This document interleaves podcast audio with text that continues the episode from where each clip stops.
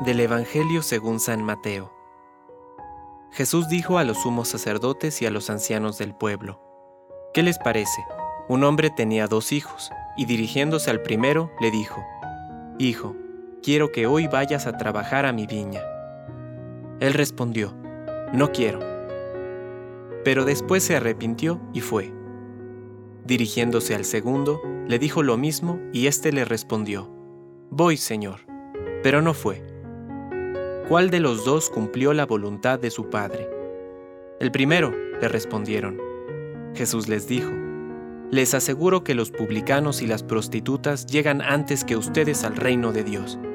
En efecto, Juan vino a ustedes por el camino de la justicia y no creyeron en él. En cambio, los publicanos y las prostitutas creyeron en él.